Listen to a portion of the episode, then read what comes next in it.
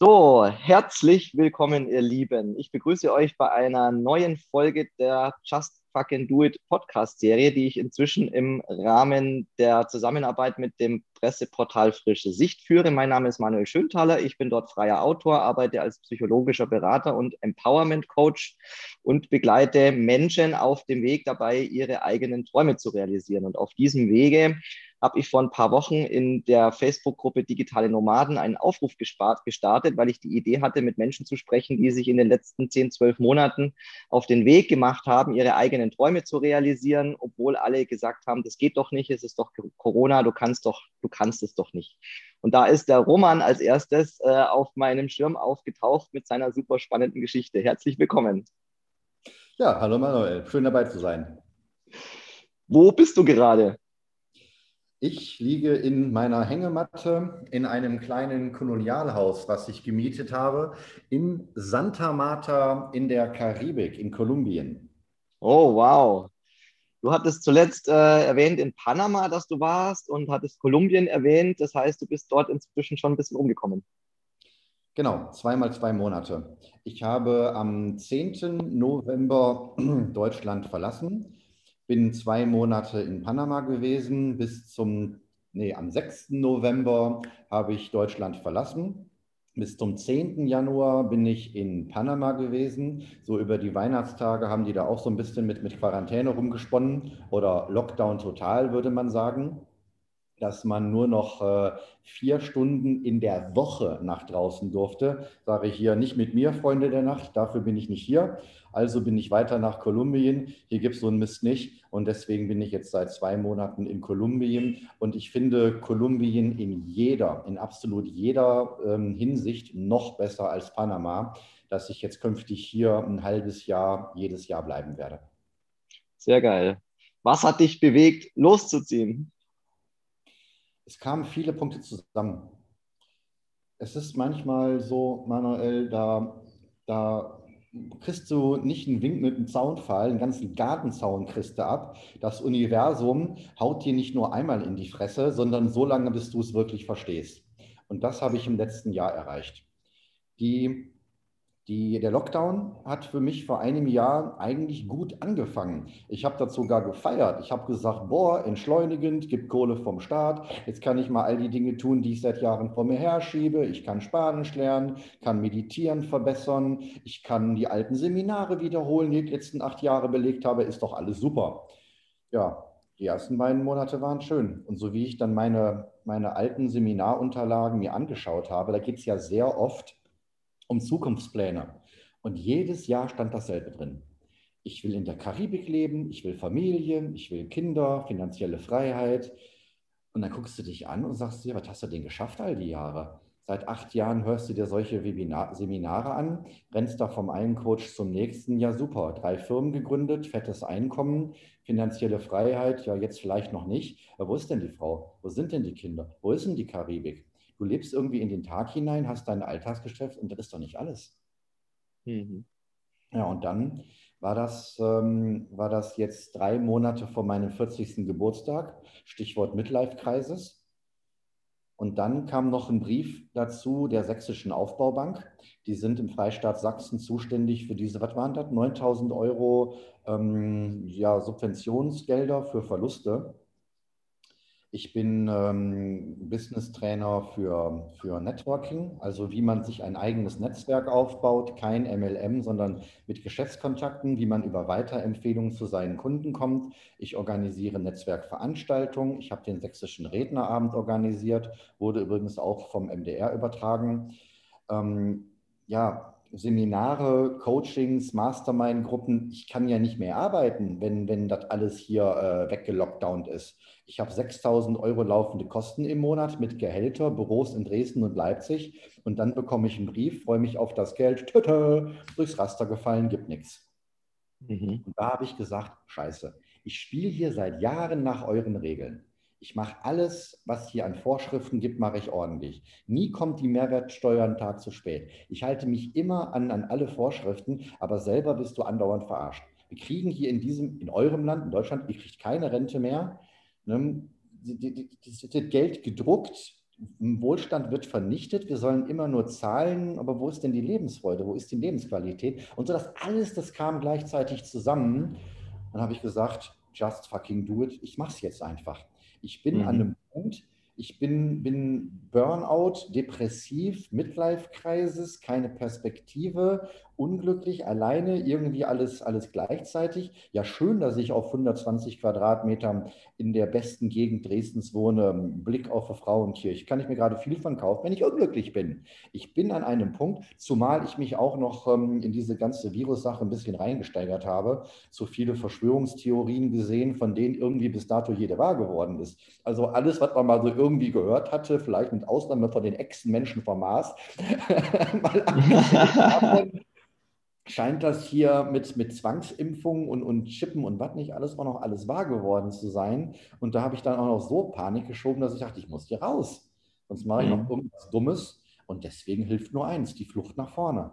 Alles, was passiert ist, hat zu einer einzigen Lösung geführt. I fucking do it. Ich gehe jetzt in die Karibik, auch wenn ich mit meinem Spanisch noch nicht weit komme. Ich ziehe es einfach durch. Was soll denn passieren? Mhm. Ja, sehr schön. Und das sind genau die Geschichten, die ich gerne erzähle in diesem Format, um Menschen Mut zu machen, selber loszugehen, weil ich arbeite ja auch als Coach und äh, unterstütze Menschen eben ihre eigenen Träume zu leben. Und das ist, bin ich genau an dieser Schnittstelle, wo es eben darum geht, so die ganzen Glaubenssätze, die einem noch erzählen, warum man es irgendwie nicht machen kann, warum doch noch nicht der richtige Zeitpunkt ist, warum das Geld noch nicht da ist, die Zeit noch nicht da ist, der Job einhindert, Mann, Frau, Kind, was auch immer. Ähm, aber irgendwas sagt mir, naja, ich möchte da gerne hin und dann ist die Suche letztlich nach dem Auslöser, was braucht es denn jetzt, um loszugehen? Was hat es bei dir gebraucht, um loszugehen? tatsächlich war es im Endeffekt dieser, dieser Brief, den ich als so große Ungerechtigkeit empfunden habe, dass ich dort durch, äh, durch ein Raster falle und eben nicht die Gelder benötige, die ich gebraucht hätte. Da hätten sie das gar nicht erst, erst angekündigt. Also konkret waren es zwei Sachen keine Soforthilfe der SAB und es gab ein Programm, wo äh, ein Einzelcoaching, um aus der Krise wieder herauszukommen, mit 4000 Euro bezahlt wurde und es wurde noch groß getönt, äh, das kann ein Unternehmen sogar mehrfach beantragen. Für dieses Programm war ich als Coach und Berater gelistet, dass also all diejenigen, die sich schon vorher kein Coaching bei mir leisten konnten, erst recht ankamen, boah, super Roman, jetzt gibt es das Förderprogramm, ich muss aus der Krise raus, ähm, kein Eigenanteil, keine Vorkasse, bitte hilf mir. Ich habe da innerhalb von einer Woche irgendwie 80.000 bis 90.000 Euro Auftragsvolumen eingesammelt. Ja, und dieser Fördertopf war dann irgendwie nach, nach zehn Tagen leer. Mhm. Krass. Ich, ich konnte, konnte nicht, äh, nicht arbeiten mit meinem normalen Arbeit. Ich habe die Existenz, ähm, diese Rettungsgelder nicht bekommen. Und dieser, dieser Fördertopf, wo ich gearbeitet hätte, um anderen zu helfen, der hat auch nicht gereicht. Allerdings hatten sie auch erst irgendwie nach, nach zweieinhalb Monaten die Güte, Bescheid zu geben, dass der mhm. Fördertopf mhm. leer ist. Hätten sie mit dem Scheiß gar nicht erst angefangen, ja hätte ich normal wieder Rechnungen geschrieben, aber wem willst du jetzt mit einem, mit einem Beratungscoaching kommen für Geld, wenn andere Coaches sagen, du bei mir gibst das kostenlos, zahlt der, zahlt der mhm. Fördertopf. Ne? Mhm. Und das kam alles zusammen. Das ist so ungerecht, dass der Staat mit seinen bescheuerten Maßnahmen alles nur noch schlimmer macht. Lasst mich doch einfach machen. Ich habe alles im Griff. Wenn da aber andauernd reingefunkt wird, kann es nicht funktionieren. Und das war im Endeffekt der, der Zeitpunkt, wo ich sagte, jetzt nicht. Aber Manuel, ich habe noch eine andere Antwort, die ist jetzt ein bisschen ähm, poetischer. Mhm. Den letzten Tag in meiner Wohnung ist ähm, von NTV übertragen worden, also so eine, so eine Mini-Episode, wie ich äh, in die Karibik ziehe. Und da habe hab ich was festgestellt, das habe ich da zum ersten Mal gesagt, also etwas melancholisch, wie ich meine Möbel ausgeräumt habe, wie ich meinen Kühlschrank ausgeräumt habe. Da habe ich gesehen, dass ich wunderschöne Pralinen, richtig gute Pralinen gekauft habe. Ich habe sie über ein Jahr im Kühlschrank liegen gelassen, nie gegessen, weil ich immer gesagt habe, der richtige Tag kommt noch. Das teilst du mit guten Freunden. Wenn du wieder verliebt bist, wenn ein Mädel da hast, dann isst du diese Praline. Ich habe mir aus Duty-Free-Shops von meinen Reisen immer tolle Schnäpse mitgebracht, habe es immer stehen lassen, für einen besonderen Moment gewartet. Ich habe mir meine Weinbar angesehen, was da für Delikatessen an Weinen drin waren. Ich habe sie nie angerührt, weil ich immer sagte, ein anderer Tag, ein anderer Tag. Es muss an so einem Moment kommen. Und Manuel, ich habe es alles weggegeben, weggeschmissen. So viel hätte ich gar nicht mehr trinken und essen können. Mhm. Genau so, Manuel, ist es mit dem Leben. Das möchte ich jedem Zuschauer und jedem Zuhörer sagen. Genau so ist es mit dem Leben. Du bewahrst dir irgendetwas auf. Du schiebst irgendetwas vor dir her. Du sagst immer eines Tages, eines Tages. Aber dann kommt dieser eine Tag nicht mehr. Mhm. Vielleicht ist es einfach vorbei. Und da gab es eine spannende Studie. Im Moment des Sterbens, da bereuen die Menschen nicht, was sie getan haben. Sie bereuen das, was sie nicht getan haben. Und mhm. da habe ich gesagt, derjenige will ich nicht sein. Und wenn es dumm ist und wenn es falsch ist, ich mache das jetzt, ich werde jetzt diese Erfahrung machen und ich gehe jetzt nach Lateinamerika. Ich hole mir jetzt mein Leben zurück. Sehr, sehr geil, mein Lieber.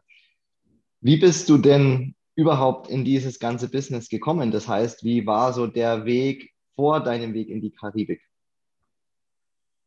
War der immer geradlinig? War das immer so, so klassischer Karriereaufbau oder wie darf ich mir das vorstellen?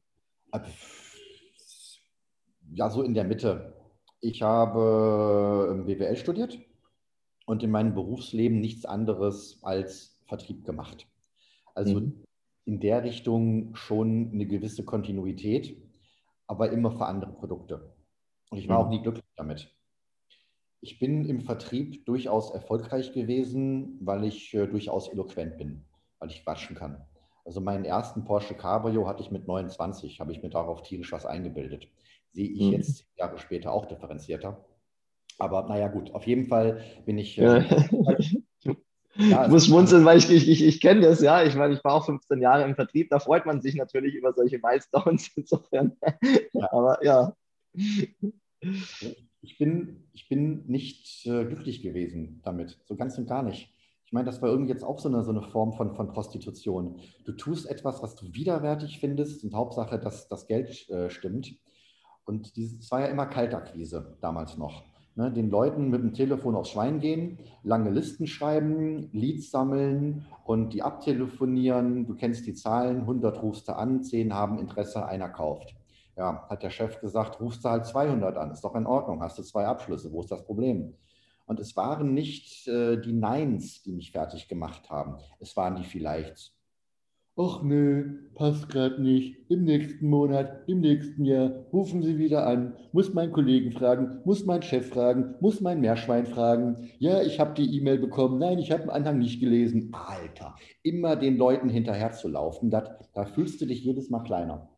Und ich habe das so gehasst, weil ich auch den Chef gehasst habe, der letzten Firma, der immer schön so Strichliste gemacht, wie viele Anrufe wir, wir Vertriebler führen und äh, es hat mich so angekotzt. Ich habe, übrigens hatte ich jetzt äh, vor fünf Tagen, für 4. Ähm, März 2011, also vor zehn Jahren, habe ich äh, einen Horrorunfall überlebt. Ne, du siehst noch mhm. die Narbe hier auf meiner Stirn. Mhm. Da bin ich in Mexiko durch eine Glasscheibe geknallt, hätte das fast nicht überlebt. Deswegen feiere mhm. ich den 4. März als zweiten Geburtstag, der Tag, wo mir ein zweites Leben geschenkt wurde. Mhm. Und so zu diesem Zeitpunkt bin ich dann eben auch gekündigt worden, mit großer Freude, weil ich ja eh schon da im Streit war und mit den Chefs gestritten habe, dann auch noch ein paar Wochen ausgefallen, sage ich, super, kündige mich, bitteschön, das wird teuer für euch, nie wieder angestellt. Und so bin ich dann seit zehn Jahren ähm, selbstständig.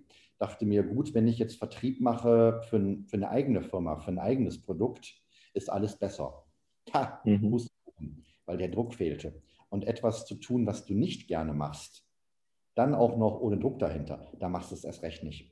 Ich hatte also, ich habe es ein bisschen versucht mit so Multilevel-Marketing, äh, Vitaminpillen und so ein Zeug. Dann kam der Energiehype, ähm, Solarbeleuchtung, Stromverträge, LED-Beleuchtung. Und dieser Wendepunkt, dieser Wendepunkt in meinem Leben, ich habe äh, ein Autohaus in meiner Heimatstadt Oberhausen im Ruhrgebiet fünf oder sechs Mal vor Ort besucht, mehr als zehn Telefonate.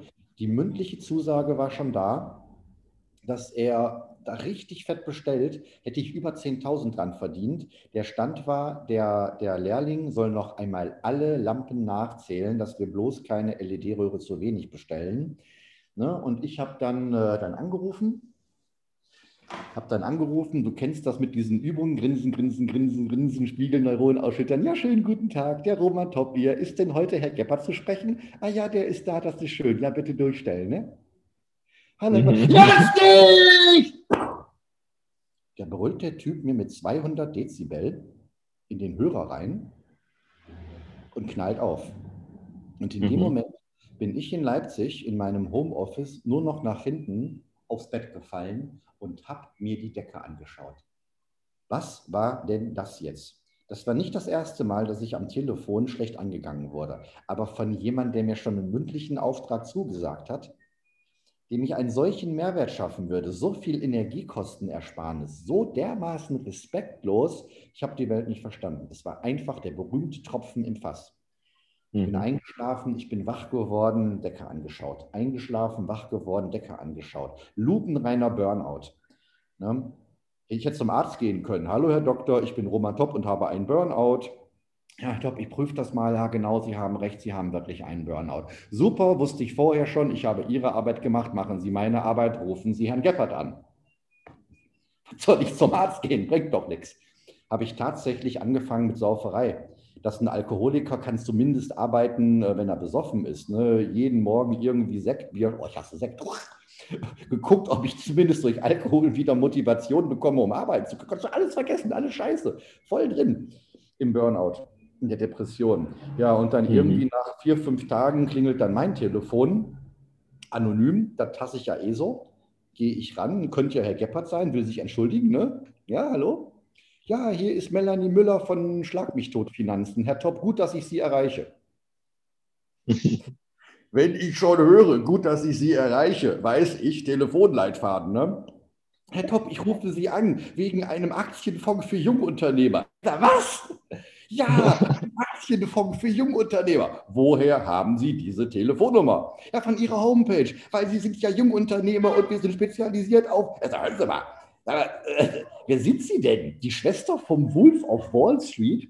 Der Film war im Kino damals. Die Schwester vom Wolf of Wall Street. Jetzt hören Sie mal. Meine Finanzen sind eine hochheilige Angelegenheit. Das gebe ich jemandem, dem ich kenne und dem ich vertraue und niemand, der mich übers Telefon belästigt, rufen Sie nie wieder an. Zack, also sowas, ne?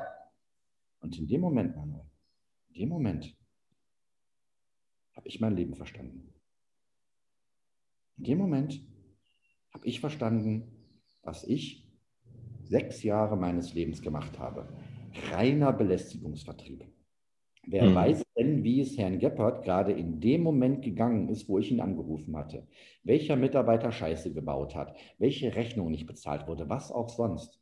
Ich habe darüber in meinem ersten Buch geschrieben, im Praxishandbuch für Netzwerkveranstaltungen, Telefonakquise aus Sicht des Verkäufers und aus Sicht des Angerufenen. Und so wie ich mhm. diese Worte selber sagte, diese Worte selber sagte, ich gebe oder meine Finanzen sind eine hochheilige Angelegenheit, das gebe ich jemandem, dem ich kenne und dem ich vertraue. Das ist mir immer wieder klar geworden, wie oft ich Aufträge oder Angebote geschrieben habe und der Interessent gibt sie einem Kumpel. Komm, gib mir den Preis oder besser und ich gehe mit dir und nicht mit dem Spongo, der mich übers Telefon genervt hat. Ich hatte einen riesen, oder ja, klar, damals Leipzig. Ich hatte einen riesen Freundeskreis weil ich mit der Neu in Leipzig Facebook-Gruppe, die ist mittlerweile bei 8000 Leute, die habe ich aus Null aufgebaut. Unheimlich viele Leute um mich herum. Ich habe die Menschen vernetzt. Ne? Ich habe die Menschen zusammengebracht. Es gibt Freunde wegen mir, es gibt Ehepaare wegen mir, es gibt Kinder wegen mir. Ich habe Jobs vermittelt, Wohnungen vermittelt. Und äh, darüber hat der MDR eine Reportage gemacht. Da gab es einen Zeitungsartikel. Ich habe Menschen immer vernetzt. Aber im Business mhm. bin ich so blöd und nerv die Leute. Warum kann man nicht beides zusammennehmen? Mhm. Ja, und so habe ich dann angefangen, dass ich auch im Business Menschen vernetze. Und es wurde immer mehr und immer mehr und immer mehr. So knapp ein Jahr später war die erste Million voll. Nee, nicht auf meinem Konto, andere. Was andere verdient haben an Umsatz, weil ich sie vernetzt habe. Und ich selber, ich hatte nichts verdient. Ne? Da sagen mhm. die anderen, Mensch, Roman, du mit deinem karmischen Weltbild, ne, nimm doch mal Geld an, nimm Provision, dann hast du was davon. Aber ich sage, nee, ich glaube an Karma. Wenn ich Gutes ins Universum gebe, wird Gutes zurückkommen. Davon bin ich fest überzeugt.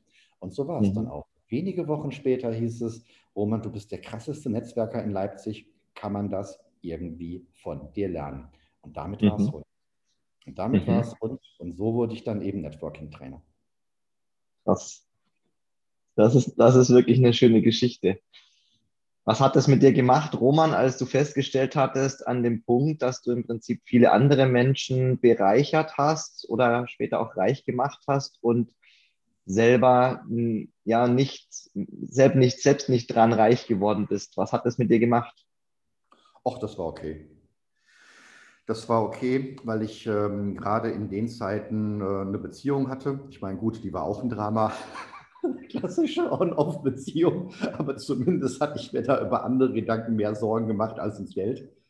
Mhm. Und äh, nee, das war, das war völlig in Ordnung. Ich hatte da zu dem Zeitpunkt ähm, sehr intensiv die Seminare besucht, die Persönlichkeitsentwicklung, viel Energie, viel Hoffnung, viele Träume. Und wenn es eben länger dauert, ist das völlig in Ordnung. Nee, das war okay. Mhm. Was hat sich seitdem verändert bei dir, was dein Business betrifft?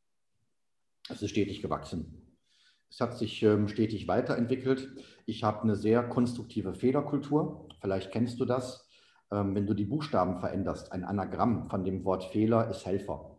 Und mhm. Albert Einstein soll gesagt haben, ich habe in meinem Leben viele Fehler gemacht und dabei so unwahrscheinlich viel gelernt, dass ich entschieden habe, noch mehr Fehler zu machen. Mhm. Und so halt es auch, dass ich äh, immer mit dem Kopf durch die Wand und es gibt für mich immer nur vorwärts, vorwärts, vorwärts. Und wenn ich Scheiße baue, geil, habe ich was daraus gelernt. Ich habe Dinge ausprobiert, darauf würden andere nicht mal kommen.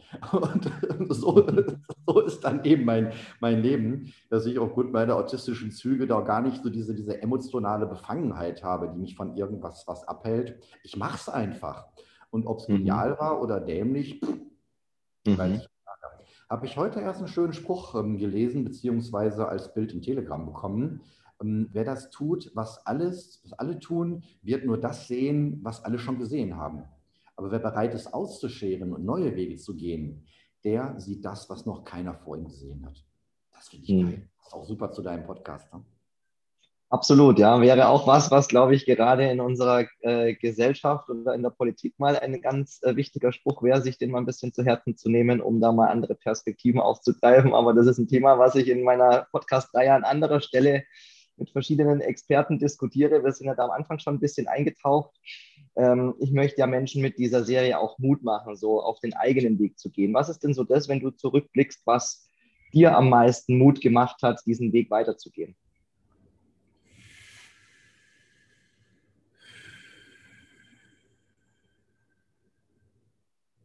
Da tue ich mich gerade schwer, irgendwas Einzelnes rauszupicken ich glaube, es ist tatsächlich das, was ich schon im, im Punkt vorher sagte, dass ich der optimistischste Mensch der ganzen Welt bin. Du kannst über mir den Sargdeckel zuknallen und ich werde noch sagen, Gott sei Dank, jetzt zieht es nicht mehr.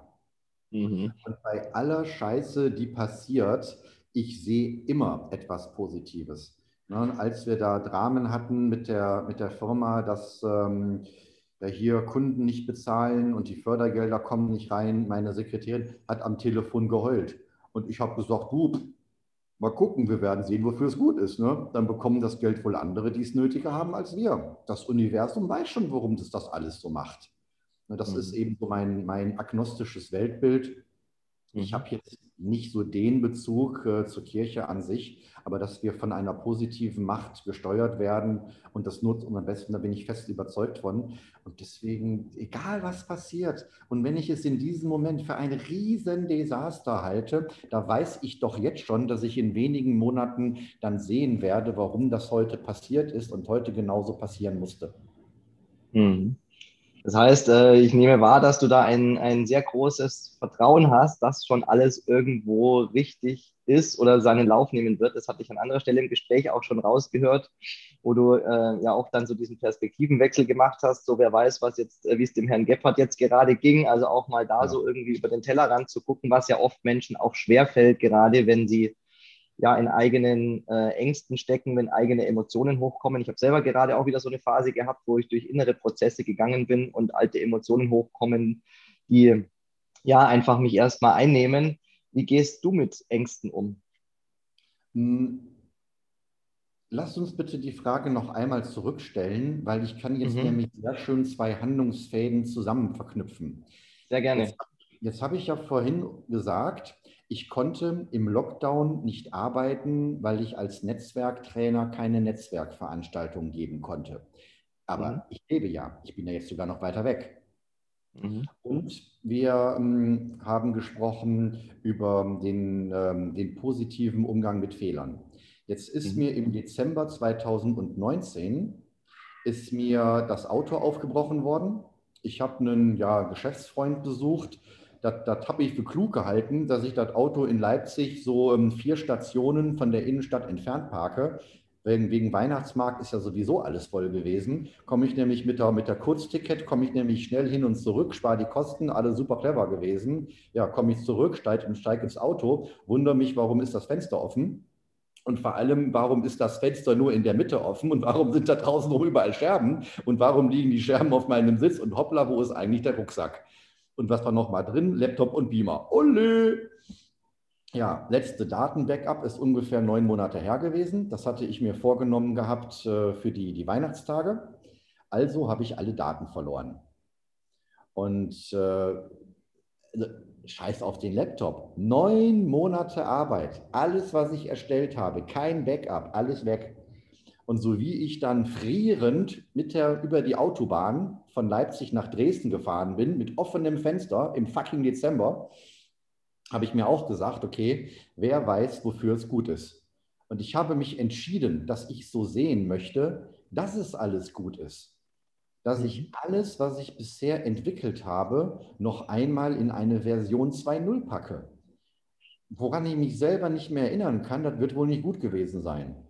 Und ähm, alles, was ich schon habe, kann ich verbessern. Und so ist all das, was ich ähm, offline hatte. Die Mastermind-Gruppen, die haben sich in Leipzig, Dresden, Chemnitz, Berlin getroffen, immer vor Ort. Ich konnte alles weiterentwickeln und ich habe in dieser Zeit durch den, den Laptop-Diebstahl, habe ich mein Business digitalisiert dass ich mhm. mittlerweile nämlich alles online anbieten kann. Und so ist diese Scheiße, die da passiert ist mit dem Laptop-Diebstahl, Laptop ist auch der Schlüssel gewesen, dass ich da mit wenig Mühe einfach umswitchen konnte, nachdem ich es dann eben musste. Die erste Masterclass of Networking online ist im äh, Januar entstanden, Januar 2020, also einen Monat nach Diebstahl des äh, Laptops. Und so ging es dann eben schon langsam los, dass ich remote arbeiten konnte und nicht mehr um 18 Uhr nach Berlin fahren muss, um mich da einmal voll durch den Berufsverkehr zu schieben. Hm? Mhm. Ja, und so hat sich der alte Plan, den ich mal hatte, geändert durch den, den ähm, Diebstahl des Laptops. Ich, ich bin die Treppe nach oben gefallen. Mhm. Das heißt, ähm, dieses Thema, was ich vorher schon mal rausgehört hatte, so dieses große Vertrauen und diese Fehlerkultur, ähm, die dir letztlich so eine Zuversicht gibt, okay, hey, dann geht es halt nicht links lang, sondern dann geht es rechts lang, dann gibt es halt eine andere Lösung, die kommt dir da, die kommt dir da sehr entgegen, wenn ich das, äh, wie ich das so raushöre. Jetzt hast du an anderer Stelle auch schon mal deine autistischen Züge erwähnt. Wie nimmst du die denn wahr? Sind, findest du die, also empfindest du die als hilfreich in dem Zusammenhang? Du hast ja auch gerade, das fand ich sehr bemerkenswert, das kenne ich tatsächlich von mir auch, so zwei Handlungsstränge zusammengetan, die sich aus diesem Verlauf äh, so ergeben haben, das so im Hintergrund irgendwie mitlief. Das heißt, dass meine Frage in dem Moment äh, irrelevant wurde und indirekt sogar beantwortet wurde, weil du durch die Geschichte das ja sogar irgendwie indirekt beantwortet hast, was ich wiederum spannend fand. Welche Rolle spielt es in deinem Leben? Eine sehr große. Für mich selber uneingeschränkt positiv. Ich glaube, für mein Umfeld ist es schwer mit mir. Ich mhm. erzähle an dieser Stelle, um das Thema zu verstehen, das Thema Autismus zu verstehen, immer gerne von einer wahren Begebenheit, die mir, da war ich 19, 1999. Die äh, Schulfreunde haben mich genötigt, äh, mitzukommen in eine Diskothek. Also für diejenigen Zuhörer, die Autismus nicht verstehen oder nicht kennen. Das, das ganze Emotionale wird ausgeblendet es gibt ja eine linke und eine rechte Gehirnhälfte, eine rationale und eine emotionale Gehirnhälfte. Und bei einem normalen Menschen ist es ausgewogen. Beim Autisten fehlt das Emotionale und dafür gibt es mehr Rationales. Und um das mal verständlich zu machen, zunächst mal in Zahlen. Ähm, analog zum Intelligenzquotienten gibt es einen EQ, einen Emotionsquotienten. Bei dem Test, den ich gemacht habe, der ist von 0 bis 100, also Prozent. Frauen haben im Bundesdurchschnitt 47 Emotionspunkte. Klar, ist ein Durchschnitt, eine mehr, eine weniger. Männer haben 42. Und dieser Unterschied zwischen 47 und 42 im Bundesdurchschnitt führen zu den Missverständnissen, die wir alle im Alltag kennen. Ne? Er fragt, Schatzi, was ist denn das Grüne in meinem Essen? Er will nur eine, eine Antwort haben. Sie fasst es persönlich auf. Ja, schmeckt es dir denn nicht? Ne? Schatzi, es ist grün. Fahr doch selber, du Arschloch. Ne? Ist, wir kennen das alle. Und ähm, oben sind die Hochsensiblen. Das autistische Spektrum beginnt bei 20. Und wenn 47 und 42 der Unterschied ist, kannst du dir vorstellen, wie es ist, mit 20 zu sein. Du läufst am Leben vorbei. Ich habe 11. Dass ich selbst unter den Bekloppten noch der Bekloppteste bin. Wie wirkt sich das also aus? Schulfreunde, mich genötigt, in eine Diskothek zu gehen. Hier mit Tanzen kann ich ja gar nichts anfangen. Tanzen ist nicht logisch, Tanzen kann ich nicht verstehen. Da bin ich also in die Sozialakquise eingestiegen. Das hat zumindest für mich Sinn ergeben. Mir ein Bier genommen, zu einem Mädel hin. Hey, du bist die schönste Frau hier in diesem Club, zumindest in meinen Augen. Ich dürfte hier der intelligenteste Mann sein. Wollen wir auf Basis dessen was trinken, uns kennenlernen, eine Familie planen? Ich habe schon einen Freund. Ja, ich habe auch Freunde, die da hinten, die immer so tanzen. Ne? Aber ich liebe meinen Freund. Ja, lass mal vergleichen. Was liebst du an dem? Ich wette, ich bin in, in den meisten Eigenschaften überlegen. Naja, logisch war es, aber wir haben uns darauf geeinigt, dass ich gehe mir ein neues Bier geholt, bin ich zur nächsten hin. Hey, du bist die zweitschönste Frau hier in diesem Club. Wollen wir auch mal. Wieso die zweitschönste? Siehst du da hinten die Blonde mit dem weißen Kleid? Also im direkten Vergleich. Auch da war was los. Also, willkommen in meiner Welt. Also 800, 800, Leute in so einem Club, davon die Hälfte Frauen. Die zweitschönste von 400 finde ich großartig. So denkt ein Autist. Es hm. führt heute dazu, dass ich ähm, als ja, Unternehmensberater, Business Trainer, dass ich äh, für meine Kunden Wunder bewirken kann, weil ich es eben gewohnt bin, die Emotionen rauszufiltern. Ich sehe mir das Business von jemandem an. Ich habe nicht die Betriebsblindheit, die jemand selber hat. Ich sehe Zahlen, Daten, Fakten, Logik. Ich denke immer strategisch.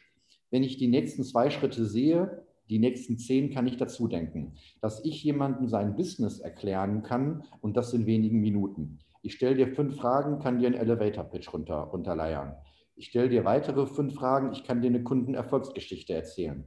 Und so kann ich mich unheimlich schnell eindenken auf einer rationalen, hm, sachlichen Ebene. Ja, und das macht dann eben, dann eben meinen Erfolg aus. Für mich im Business ist es prima, für meine Kunden ist es prima, im Privaten ist es schwierig, weil ich davon irgendwie auch nicht runterkomme. Das mhm. selbst, ähm, jetzt, jetzt stell dir vor, ich bin gerade im Anfang einer Beziehung, in der Kennenlernphase, so die ersten ein bis zwei Wochen und ich sehe jetzt schon die Probleme, die wir in einem halben Jahr haben werden. Ich weiß, dass die kommen werden. Vollkommen klar.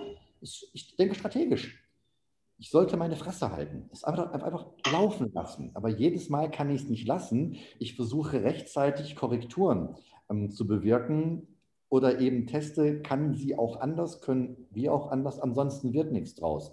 Aber durch dass ich dieses Gespräch jetzt schon führe, um eine Beziehung zu korrigieren, damit die Fehler in einem halben Jahr erst gar nicht entstehen, da kommt keine Frau mit.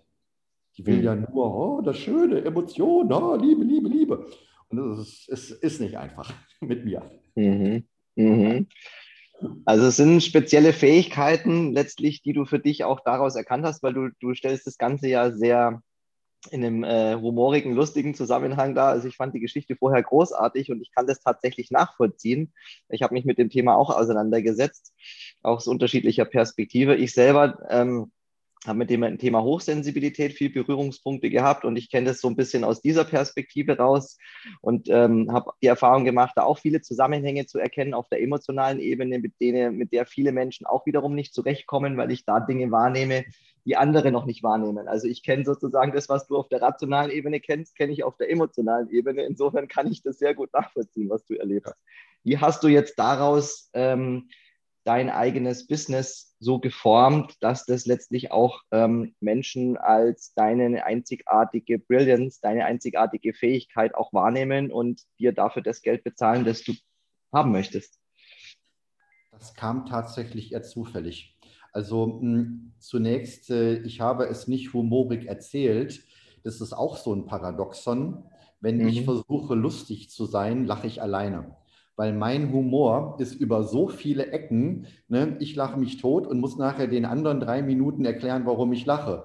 Und dann sagen die so, aha, Ne? Ich habe mal einen Networking-Comedy-Abend in einem Schloss in Dresden organisiert. Das kam überhaupt nicht an. Wenn ich aber einfach nur sage, wie ich diese Welt wahrnehme, die nicht immer meine ist, man nennt Autismus auch ähm, Wrong Planet Syndrom. Wenn ich nur beschreibe, wie ich diese Welt wahrnehme, die nicht mal meine ist, da lachen die anderen über meine Sichtweise. Aber okay, ich habe mich, hab mich daran gewöhnt. Ja, was habe ich, wie habe ich daraus äh, ein Business gemacht? Hm, also zum einen jetzt sachlich korrekt. Ich habe jetzt immer Autismus gesagt. Äh, äh, ich habe autistische Züge. In mhm. dem Test, den ich ähm, bei der psychologischen Abteilung der Uniklinik Leipzig gemacht habe, gibt es sechs Teiltests. Zwei waren positiv, davon eben dieser, dieser Emotionstest. Ich habe also ein autistisches Gehirn, aber ich habe so viel anerlernte Sozialkompetenz, dass ich damit nicht als Vollautist gelte. Also deswegen Autist nicht, aber autistische Züge. Ich mhm. habe es jetzt vor, vorher nur vereinfacht dargestellt. Und ich weiß das seit 2000. 15, 16, irgendwie so. Habe das aber auch als äh, Geheimnis behalten, weil mir das tierisch peinlich war. Weil ja, irgendwie wollte ich nicht, dass das jemand von mir erfährt. Wussten nur ganz, ganz wenige Leute. Vielleicht kennt der eine oder andere den ähm, ja, Motivations-, Erfolgs-, Business-Trainer Tobias Beck. Tobi und ich kennen uns ähm, von einer Weiterbildung, von einem Seminar in, ähm, in Malaysia. Also wir haben dieselbe Ausbildung belegt. Und ähm, ja, dann, dann hat sich mal ergeben, dass wir zusammen einen Podcast aufgenommen haben, Bewohnerfrei-Podcast, irgendwie Folge 213, 214, irgendwie so. So baust du dir ein Netzwerk auf. Und in diesem Podcast habe ich ein Coming Out. In mhm. diesem Podcast stellt äh, Tobi mir, mir Fragen über meine Kindheit. War ich gar nicht darauf eingestellt gewesen, auf sowas. Ne? Zu meiner Kindheit, zu Kindheitsproblemen, ob ich angeeckt bin als Kind. Und äh, dann kamen wir auf das Thema ähm, ja, Hochintelligenz und ein Autist kann nicht lügen, weil die, die, die Emotionen zu schützen, das haben wir ja nicht. Ne? Also plapper ich da raus und man sieht in diesem Podcast, das ist ja auch auf YouTube, das ist ja mit Kamera, wie ich da rum anfange zu eiern und eigentlich gar nicht antworten will, aber auch zu doof bin zum Lügen. Und auf einmal erzähle ich das alles mit dem Autismus, was keiner von mir weiß. Und dann wissen das 50.000 Leute, die so einen Podcast hören. Ja, scheiße. Habe ich dann erstmal in den nächsten Wochen und Monaten, bis es ausgestrahlt wurde, erstmal so langsam in meinem Umfeld vorbereitet, wie darauf die Leute reagieren. Und das war großartig. Ich dachte, die lachen mich aus. Ich dachte, die stoßen mich ab. Das Gegenteil ist passiert. Endlich konnten die mich verstehen. Endlich haben sie realisiert, ja, ich bin nicht einfach nur komisch, sondern ich kann auch gar nicht anders. Aber es hat Vorteile. Ich habe Inselbegabungen. Und das war dann, war dann ein Durchbruch gewesen. Ja, und äh, das, das, tatsächlich, meine eigenen Stärken habe ich nicht erkannt. Habe ich nicht. Mhm. Das, das gerade in den, in den Coachings andere mir sagten, ja, Roman, von deinen Inhalten her, vieles ist nicht neu. Vieles hat man schon woanders gehört, aber du bringst es so klar rüber, dass das, was man woanders schon gehört hat, bei dir versteht man es endlich und kann es umsetzen. Und ähm, dass ich mich so schnell eindenken kann. Ein Autist nimmt ja immer wieder neue Rollen an, dass er den Gegenüber spiegelt, dass man ähm, sozial akzeptiert wird. Und dieses, dieses wie würde ich dein Leben leben, wenn ich du wäre? Wie würde ich dein Leben leben? Was würde ich tun, wenn ich in, in Lissabon einen Podcast haben würde? Ne, da kann ich mich in Sekunden, kann ich mich dort eindenken. Und das ist eine Sache, die dann eben ja, super ankommt. Und mhm. das, das, das Feedback von meinen Kunden für Dinge bekomme, wo ich es eigentlich nicht erwartet hätte. Dass ich mal eher denken würde oder mich freuen würde, ja, Roman, die Netzwerkstrategien, die du entwickelt hast, die funktionieren bombastisch. Ja, kommt auch. Aber tatsächlich ähm, ist das das größere Feedback für Dinge, die für mich alltäglich sind. Dass ich mhm. einfach nur in meinen Worten jemanden sein eigenes Business beschreibe. Ich sage, ja, was denn? Das hast du doch gerade selber gesagt. Ich habe es doch nur wiederholt. Ja, Roman, aber deine Worte sind viel besser gewesen als meine. Ja, mittlerweile lasse ich mir immer eine Kamera vors Gesicht halten, wenn ich ähm, den Elevator-Pitch von jemand anders in meinen Worten wiederhole weil irgendwie scheint das gut zu sein für die Leute. Ja, und das bekomme ich dann immer wieder, wieder als Feedback. Aber da bin ich auch wieder Zahlen, Daten, Faktenmensch. Ob man mich jetzt nett findet oder nicht findet, nett findet oder nicht nett findet. Ob man die Zeit mit mir genießt oder nicht, ist ja alles schön und gut. Ich bin dann glücklich, wenn mir meine Kunden sagen, dass sie mittlerweile 10.000 Euro jeden Monat mehr verdienen. Dann bin ich glücklich. Mhm. Sehr, sehr, sehr spannend. Also ich habe ja oft mit Menschen zu tun, ähm, also ich kann das sehr gut nachvollziehen. Danke da auch für deine Offenheit, dass du das auch so darstellst, weil ich glaube, das ist auch ein sehr wichtiges Thema, ähm, um da einfach auch das so zu verstehen. Also ich kann, ich kann mich sehr gut einspüren. Das ist so meine Stärke. Das ist auch das, wo ich mit Klienten, wenn ich mit Klienten arbeite, auf der Ebene, wo ich connecte, was da halt oft das Schwierige ist, genau diese Emotionen, die oft da sehr präsent sind, nämlich halt Ängste und ähm, solche Themen, die einen daran hindern, dann zum Beispiel den Weg zu gehen, wie du jetzt einfach, ja, ich gehe halt jetzt in die Karibik und mache da mein Ding oder wie bei mir, ich gehe jetzt äh, auf die Kanaren und mal nach Madeira und mache da mein Ding da kommen dann diese ganzen Ängste und Emotionen hoch, die irgendwo halt äh, in einem wirken, die einen dann daran hindern, das zu tun, obwohl es ja auf der logischen Ebene ganz viele Dinge gibt, die dafür sprechen. Wie kannst du jetzt Menschen helfen, das zu connecten, wenn da jemand ist, der sagt, okay, Roman, äh, magst du mir helfen, da meine Business-Strategie aufzubauen? Ähm, wenn da jemand ist, der total unsicher ist, weil er irgendwie einen Druck hat, weil es finanziell nicht läuft, weil er irgendwelche Ängste hat, einen bestimmten Weg zu gehen, wie kannst du dem helfen? Manuel, gar nicht. Gar nicht. weil ich es nicht verstehe. Ich, ich, mhm. kann, ich, kann, mich da nicht, nicht hineinversetzen. Ich, ich kann nicht verstehen, wenn, wenn der nächste Schritt und wenn das äh, Ergebnis, wenn es gar nicht anders geht, wenn das der nächste logische Schritt ist und man diesen Schritt einfach, einfach gehen muss kannst dein ganzes Leben lang kannst du am Beckenrand vom Schwimmbecken ähm, stehen bleiben und mit den Armen rumrudern. Du wirst das Schwimmen nicht lernen, wenn du nicht in das scheiß Wasser gehst. Mhm. Und ähm, jetzt, jetzt kann ich aber niemanden reinschubsen. Also mhm. ich, ich, kann nicht, kann nicht sagen, jetzt, jetzt hör mal mit deinem, deiner Emotionsscheiße da auf. Das machen wir einfach. Ne? Naja, mhm. gut, also eigentlich, eigentlich sage ich das genauso, aber es funktioniert halt nicht. Ne? Ich habe mhm ich habe keinen kein Weg, wo ich das ähm, beenden kann, also ändern kann. Deswegen müssen die Leute zu jemand anders gehen, der sich mit inneren Blockaden oder sowas, sowas auskennt. Mhm. Ich weiß nicht, wie sich das anfühlt. Es gibt nichts, wovor ich Angst habe. Ne? Wenn du willst, dass ich irgendwas Verrücktes tue, dann musst du nur sagen, Roman, du würdest niemals Doppelpunkt oder Komma. Und schon mache ich das. Mhm. Ich habe keine Ängste, ich habe keine Hemmung, ich kenne das nicht. Ich bin in diesem Gefühl, das ist mir nicht angeboren worden. Es gibt Dinge, die ich probiert habe, wo ich keinen Bock drauf habe und sie nicht wieder will, Spitzen zum Beispiel.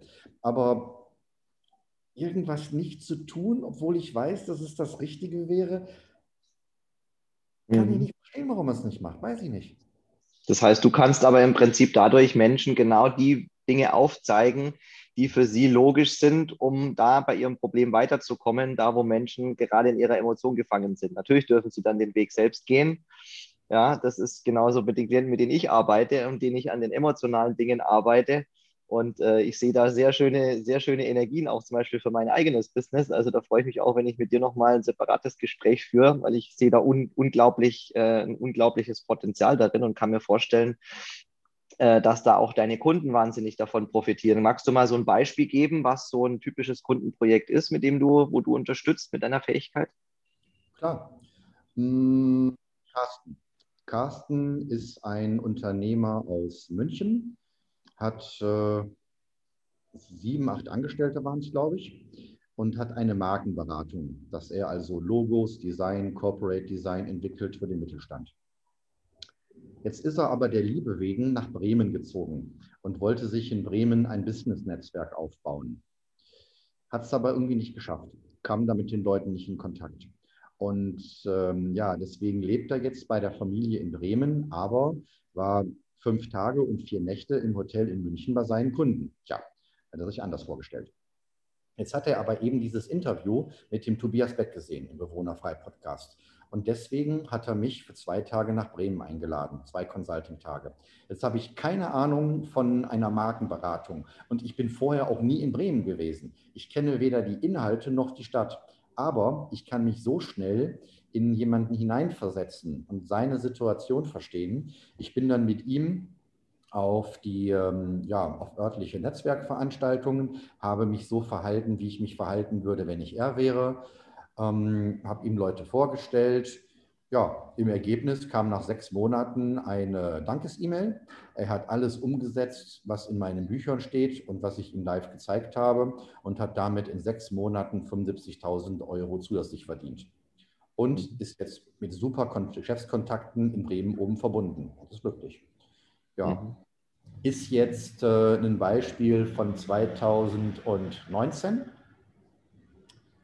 Ähm, Mache ich in der Form mit irgendwie nach Bremen fahren nicht mehr, weil ich werde einen Teufel tun, dass ich nochmal nach, nach Europa fliege. Bin doch froh, dass ich da raus bin. Das heißt also, bei mir ist jetzt mittlerweile alles online. So ähm, habe ich ähm, die Masterclass of Networking. Das ist äh, ein Marketingprogramm, was sich über ein halbes Jahr also erstreckt und ähm, reduziert auf, ähm, auf 20 Unternehmer. Und dort ist man in diesem Programm mit einem Netzwerk-Buddy. Man ist zu zweit im Programm. Dass man also mit seinem Geschäftspartner in Berlin, in Köln, in Bremen, in Pusemuckel, ne, dass ich diese beiden als Team zusammen ausbilde, wie sie zusammen auf Veranstaltungen gehen wie sie sich gegenseitig ähm, empfehlen, wie sie sich gegenseitig Kontakte austauschen. Man kann meine Lehre mit einem einzigen Bild zusammenfassen. Stell dir vor, Manuel, wir sitzen beide auf einer Schatztruhe. Du auf einer, ich auf einer anderen. Und in dieser Schatztruhe sind jeweils unsere Kontakte drin. Und das Schöne am Netzwerken ist, jeder Mensch ist wertvoll. Als Mensch sowieso, aber auch als Geschäftskontakt, als Kunde. Aber nicht für dich selbst, für jemand anders. In meiner Schatztruhe sind Menschen, die werden bei mir niemals Kunden, weil sie gar nicht in meinem Zielkundensegment sind. Oder sie waren schon Kunden und haben schon alles von mir. Aber diese Menschen sind für dich super spannend. Und du hast Kontakte, die sind für dich uninteressant, aber für mich super spannend. Und jetzt könnte jemand sagen, naja, Roman, schöne Theorie, für mich passt das nicht, ich bin Existenzgründer und ich kenne nur andere Startups. Mega, genau die will ich kennenlernen. Ein Startup hat noch kein Netzwerk stell mir all deine Existenzgründer vor, das sind super Kunden für mich. Und der Nächste sagt jetzt, ja, aber Roman, ich kenne überhaupt keine Selbstständigen, ich kenne nur Lehrer und Beamte. Und jetzt kommen die Finanzdienstleister. Was, Lehrer und Beamte, super, die haben eine mega Bonität bei der Bank, die bekommen jeden Kredit. Ich kann mit denen drei, vier Immobilien kaufen, da können die ihre Pension vervierfachen. Und der dritte sagt, ja, aber ich bin endgültig raus. Ich kenne nur arbeitslose Hartz-IV-Empfänger.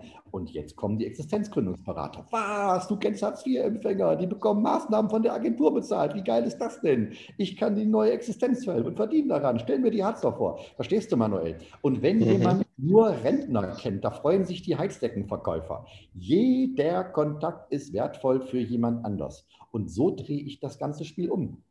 Der mhm. Verkäufer hat ein Produkt und sucht irgendeinen Doofen, der es kauft. Der Networker, der Business Networker, der lernt einen Menschen kennen und guckt, was kann dieser Mensch gebrauchen aus meinem Netzwerk? Welcher von meinen anderen Kontakten? Und da ist quasi jeder Schuss ein Treffer, wenn man Menschen verbindet. Und das macht es so mächtig. Vor allem mhm. ist es auch angenehm, ich rede von Belästigungsvertrieb. Wenn man jemanden mit dem Telefon anruft und was verkaufen möchte, da freut sich doch keiner drüber. Wenn man mit irgendwelchen Pop-ups, ähm, die man wegklicken muss, genervt wird, da freut sich doch keiner drüber. Wenn man Spam-E-Mails bekommt, heute wie ja gerade zum halben Preis, juhu. Ne? Wenn, wenn jeder dritte Post in Facebook Werbung ist, das ist doch alles scheiße. Das will doch keiner. Und jetzt wieder Karma. Was du ausstrahlst, kommst du dir zurück. Wenn du das nicht willst, warum machst du es denn dann? Was mhm. ich aber gut finde, ist, wenn mich einer anruft oder hier über WhatsApp anschreibt, du Roman, du willst doch gerade Spanisch lernen. Ich habe jemanden kennengelernt, der hat was ganz Neues, gehirngerechtes äh, Lernen. Innerhalb von zwei Tagen am Wochenende hast du ein Basic Spanisch drauf. Wie ist denn das für dich? Hab an dich gedacht, nee, Roman, habe ich nicht ausprobiert. Ob es funktioniert, weiß ich nicht. Ich wollte dir die Informationen rübergeben. Da sage ich, danke, mhm. das ist cool, du hast an mich gedacht. Kann ich sagen, ja, mache ich? Oder kann ich sagen, nee, ich habe eine Freundin hier, das bringt die mir bei, habe ich auch Spaß dran. Aber jemand denkt an mich, das finde ich cool. Und das ist Vertrieb ohne Stress. Das ist angenehmer mhm. Vertrieb. Mhm. Jetzt ist aber der Haken, unsere beiden Schatztruhen, die sind zu und die haben sechs Schlösser. Die haben sechs Schlösser und wir müssen alle sechs Schlösser aufschließen, damit wir uns die Kontakte geben können. Das ist mein zweites Buch, die Empfehlungsformel. Die Empfehlungsformel hat sechs Bestandteile. Man muss das Angebot verstanden haben. Ne? Was machst du außer dem Podcast? Ich weiß es noch nicht im Detail. Ne? Mhm. Ich muss dir in deiner Fachkompetenz vertrauen können. Du kommst mega sympathisch rüber in diesem Gespräch, aber wie könnte ich bisher deine Coaching-Erfolge schon bewerten? Ich muss motiviert sein, um dich zu empfehlen. Das bin ich schon. Kannst einen Haken dran machen. Ich muss deinen Zielkunden kennen. An wen richtet sich denn das Angebot? Und so viele Menschen, die kennen ja ihr, ihren Zielkunden nicht mal selber. Da kann so grundsätzlich jeder. Nein, grundsätzlich jeder kann man nicht empfehlen. Ganz spezifisch. Wen von meinen 5000 Kontakten willst du kennenlernen? Ich stelle sie nicht alle vor. Ich stelle dir ein oder zwei vor. Kontakt zur Zielgruppe. Bei mir beim 7 äh, Uhr morgens Unternehmerfrühstück hat ein ähm, Geschäftspartner immer Entscheider gesucht von ähm, fertigen Industrieunternehmen mit 100 bis 500 Mitarbeitern oder anders gesagt Fabrikbesitzer. Manuel, ich weiß nicht, wie mhm. viele Fabrikbesitzer du kennst. Selbst bei mir als Business-Experte, Netzwerker, ist das ziemlich rar gesät. Das heißt, er ist im falschen Netzwerk. Da kann er jeden Tag kann er nach, nach Fabrikbesitzern fragen, kennt da aber keiner. Der Kontakt muss vorhanden sein. Und der letzte Punkt, das Training. Wie sagt man es denn? Ich behaupte, etliche Empfehlungen krepieren auf der Zunge. Jemand kennt dein Angebot, er vertraut dir, er ist motiviert, er steht vor deinem Zielkunden, aber die Worte fallen nicht raus. Denk mal an den Beauty-Bereich.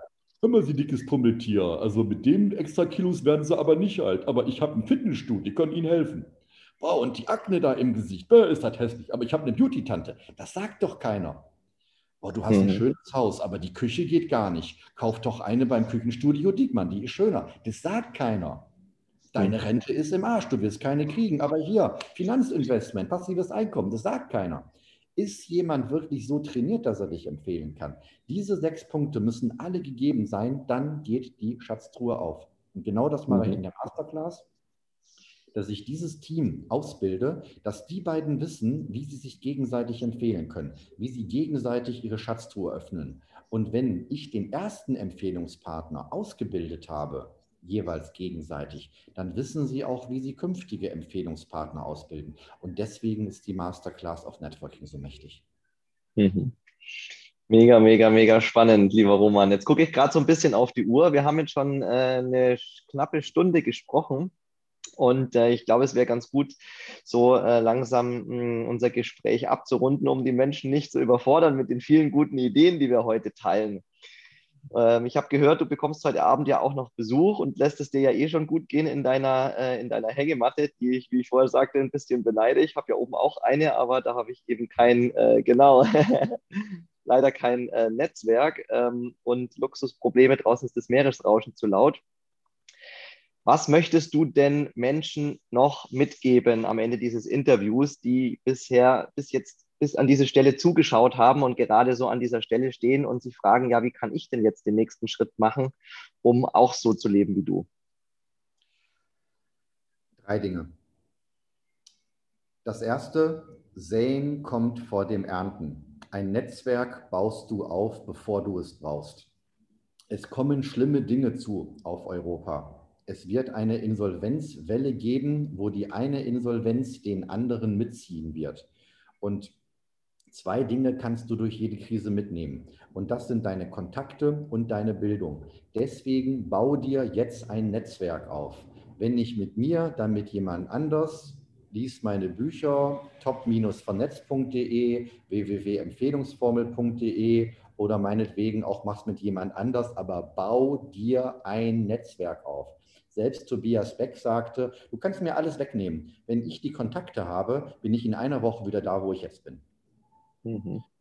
Zweitens, das heißt aber auch, das heißt aber auch, das Säen kommt vor dem Ernten. Tu etwas für andere. Also zweitens, tu etwas für andere, hilf erst anderen, dann kommt etwas zu, zu dir zurück. Einfach nur abzuwarten, das ist es nicht. Ich mache eine Engagementstunde. Jeden Montag habe ich eine Stunde, wo ich mich für vier Netzwerkpartner engagiere. Wenn ich dich jetzt frage, Manuel, ich schenke dir am nächsten Monat, Montag, 15 Minuten meiner Zeit. Was soll ich in diesen 15 Minuten für dich tun? Dann ist deine Antwort? Mir zuhören. Wunderbar. Wir reden am Montag für 15 Minuten und gerne länger. Jetzt könnte aber auch jemand sagen, teile meinen Link, den Link von meinem Podcast, schreibe mir eine 5-Sterne-Rezension. Mach dies, mach das, schreib eine E-Mail in deinen Verteiler. Es gibt viele Dinge. Frage, lieber Zuhörer, frage einmal jede Woche vier Menschen, geschätzte Geschäftspartner, was kann ich in 15 Minuten meiner Zeit für dich tun? Und du wirst dich wundern, wie viel zu dir zurückkommt. Und Punkt drei, das habe ich vorher schon gesagt, aber das wäre ein schönes Schlusswort. Bitte denke an meine verschimmelten Pralinen in meinem, ähm, in meinem Kühlschrank. Denk an den Wein und an ähm, den, die Schnäpse, wo sich immerhin meine Freunde in Dresden drüber freuen könnten. Und bitte mache nicht meinen Fehler. Schiebe es nicht vor dir her, egal was dein Ziel ist. Ob es Auswandern ist, ob es die große Liebe ist, ob es eine Selbstständigkeit ist, ob es ein Business starten ist. Du wirst es bitter, böse bereuen, wenn du es nicht tust. Mach es, just fucking do it. Das ist doch ein super Schlusswort, lieber Roman. Ich bedanke mich, bedanke mich unglaublich für deine Zeit und die, ja, dass du uns so mitgenommen hast in deine Welt, in deine Geschichten, in das, was du tust. Da ist auch ganz viel Motivation dabei gewesen für die Menschen. Und ja, ich schicke dir ganz liebe Grüße nach Santa Maria und äh, ja, wünsche dir einen schönen Abend. Ihr Lieben da draußen, danke fürs Zuschauen. Ciao.